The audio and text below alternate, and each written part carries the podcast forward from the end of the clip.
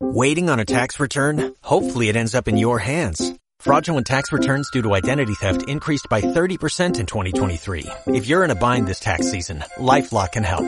Our U.S.-based restoration specialists are experts dedicated to helping solve your identity theft issues. And all LifeLock plans are backed by the Million Dollar Protection Package. So we'll reimburse you up to the limits of your plan if you lose money due to identity theft. Help protect your information this tax season with LifeLock. Save up to 25% your first year at LifeLock.com slash aware. ¿Qué tal? ¿Qué tal? ¿Cómo estás, amigo? ¿Cómo estás? Desde donde quiera que me estés escuchando, desde tu celular, desde tu iPhone, desde tu Samsung. Muchísimas felicidades por estar en este espacio, por preocuparte por lo que está sucediendo en México y por lo que va a suceder. Hoy quiero platicarles un poco acerca de lo que está sucediendo en el Instituto Nacional Electoral, en donde cuatro de los once consejeros serán relevados en abril. En peligro, el pilar de la democracia. El INE está por enfrentar su transformación más importante en lo que va el gobierno de Andrés Manuel López Obrador, siendo abril, mes en el que cuatro de los once consejeros electorales serán relevados. Dicha tarea corre a cargo de la Cámara de Diputados. El INE, el pilar de la democracia en México, ha sufrido por los embates de un gobierno autoritario y controlador. Al Instituto Nacional Electoral se le ha recortado presupuesto y facultades para poder desempeñar de manera adecuada cada una de sus funciones. Sin embargo, a pesar de todo este panorama, el INE tiene ahora una tarea muy, muy importante. Comenzar a organizar las elecciones intermedias del 2021. El procedimiento, que comienza en febrero con la presentación de la convocatoria para los aspirantes, abre la puerta para que Morena y sus aliados, el PT, Encuentro Social y Verde Ecologista, promuevan a los personajes que consideran idóneos y con la suma de sus votos coloquen a sus alfiles para los procesos electorales venideros. Los consejeros que concluyen su gestión, que tuvo una duración de seis años, son Pamela San Martín, Enrique Andrade, Marco Antonio Baños y Benito Nasif. Legisladores de oposición y especialistas esperan que para la designación de los nuevos consejeros del órgano electoral no se repliquen episodios polémicos como ocurrió en el Senado con el nombramiento de los ministros de la Suprema Corte de Justicia de la Nación, Yasmín Esquivel, Juan Luis González Alcántara Carranca y Margarita Ríos Farjat, cuestionados por su cercanía con el presidente. O en otro ejemplo, como lo que sucedió con los nombramientos de Rosario Piedra como titular de la Comisión Nacional de los Derechos Humanos, los miembros de la Comisión Reguladora de Energía y de la Comisión Nacional de Hidrocarburos durante el año pasado. De manera histórica, el Consejo General del Instituto Nacional Electoral ha recibido duras críticas por la manera en la que sus integrantes se inclinan hacia los ideales de grupos políticos al momento de deliberar controversias. El origen de las supuestas preferencias está en el impulso de los grupos parlamentarios a los personajes que más empatan con sus ideales y los acuerdos previos a la votación. Desde los años 90, los partidos políticos han querido poner personas allegadas en el Consejo General del IFE o INE y con frecuencia la crítica que se le ha hecho es que el Consejo General parece un repartimiento de cuotas y eso es parcialmente cierto. Opina Luis Carlos Ugalde, ex consejero presidente del IFE. Morena no tendrá que negociar con los demás grupos parlamentarios, ya que con sus aliados podrá conseguir la mayoría calificada requerida, lo que levanta las alertas, debido a que con la hegemonía con la que cuenta el partido, con la que cuenta el partido Guinda en la Cámara de Diputados, podría imponer a perfiles cercanos o que no tengan la experiencia suficiente.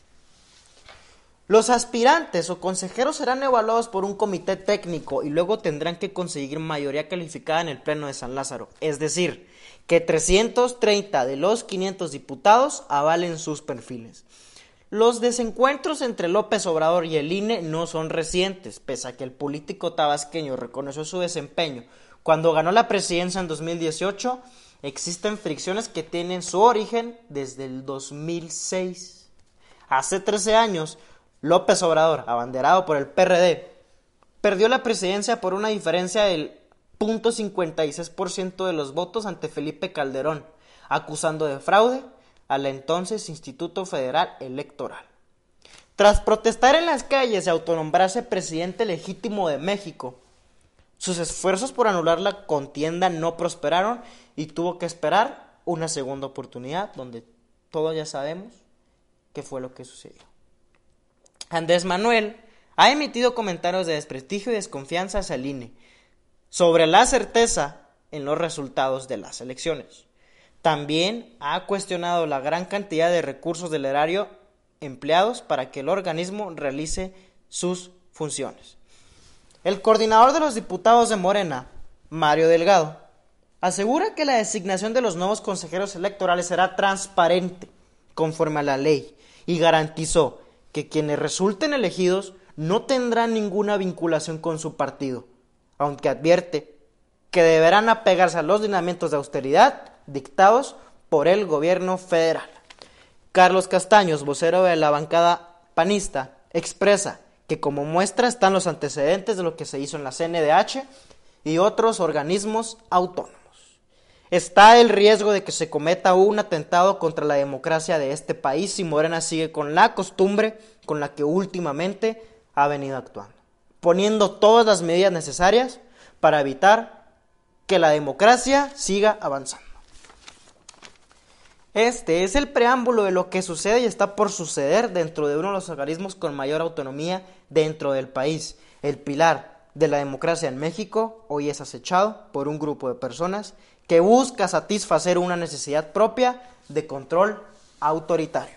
Ese grupo es encabezado por el presidente López Obrador, quien por sed de venganza sigue creyendo que los mexicanos no escogimos a Felipe Calderón, busca colocar a su gente de confianza dentro de las consejerías del INE y así poder tener control dentro de un organismo que vela por la democracia y la participación ciudadana del país. En un abrir y cerrar de ojos, otra institución en México corre peligro, como muchas otras más, solo que la mayoría ya las extinguió el presidente o simplemente ya las mermó. Que el INE corra peligro es una alerta para la democracia del país, un foco rojo para el futuro de las elecciones en México. Hoy nos vemos amenazados por un autoritarismo que busca hacer arreglos populares para mantener el control dentro de las decisiones del país, teniendo ojos y oídos dentro de todos los organismos para así poder ser juez y parte. Eso es imposible, no debería. Va contra la naturaleza humana. López Obrador pretende ser la única persona a la que como mexicanos le rindamos cuentas. Deber de nosotros como mexicanos el defender a las instituciones que por tanto tiempo hemos construido y es nuestra responsabilidad como ciudadanos velar por la salud de la institución que se encarga de salvaguardar nuestro voto electoral. Bien decían, López Obrador es un peligro para México. You've worked hard for what you have your money, your assets, your 401k, and home. Isn't it all worth protecting? Nearly one in four consumers have been a victim of identity theft. Lifelock Ultimate Plus helps protect your finances with up to $3 million in reimbursement. LifeLock alerts you to identity threats you might miss, and if your identity is stolen, your dedicated U.S.-based restoration specialist will work to fix it. Let LifeLock help protect what you've worked so hard for. Save 25% off your first year on LifeLock Ultimate Plus at LifeLock.com slash aware. Terms apply.